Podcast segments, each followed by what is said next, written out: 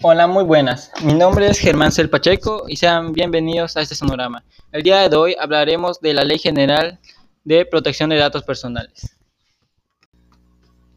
Esta ley se creó el 5 de julio de 2010 por la simple razón de que querían, por así decirlo, tener más privacidad con los datos personales de la gente, a quien se los dan y para qué, para qué lo utilizan. Entonces por eso se creó esta ley.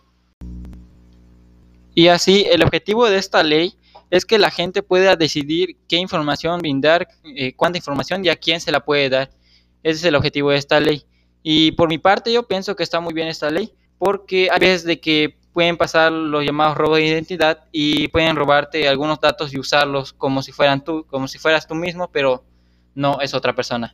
Entonces con esto acabamos y los veo en el siguiente podcast. podcast.